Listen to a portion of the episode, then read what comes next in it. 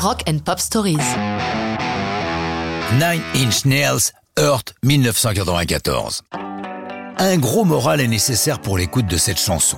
Même si vous ne comprenez pas l'anglais, elle est profondément désespérée et s'inclut dans l'ambiance générale du deuxième album studio du groupe de Trent Reznor, qui, il faut bien le dire, est un peu Nine Inch Nails à lui tout seul.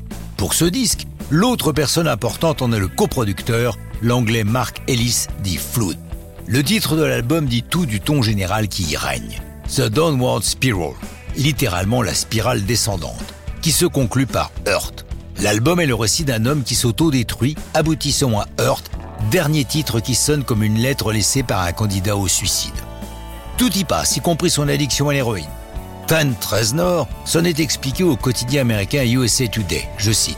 Je ne suis pas fier de le dire, mais je me déteste. Je n'aime pas ce que je suis. Mais peut-être y a-t-il une communication humaine qui peut s'avérer positive, même si tout ce que j'y dis est négatif. Au moment de la création de cette chanson et de l'album, Reznor vient de s'installer à Los Angeles. Dans un premier temps, il ignore que la maison qu'il vient de louer fut celle où vivait Sharon Tate lorsqu'elle fut assassinée avec ses amis par le sinistre Charles Manson et ses disciples.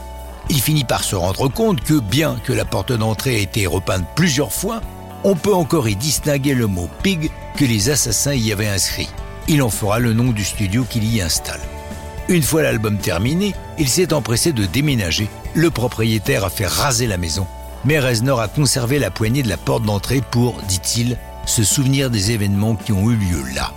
L'album The Downward Spiral est publié le 8 mars 1994, succès instantané, se classant deuxième du 8 US, certifié quatre fois platine.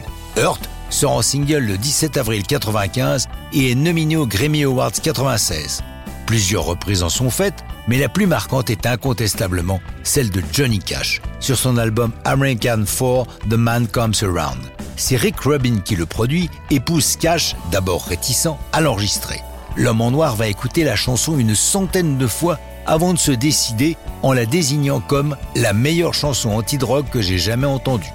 La vidéo qui accompagne sa version est si émouvante que lors de la cérémonie de MTV Music Video Awards, Justin Timberlake, qui le coiffe au poteau, déclare que c'est une injustice et que Cash, l'une de ses idoles, aurait dû gagner.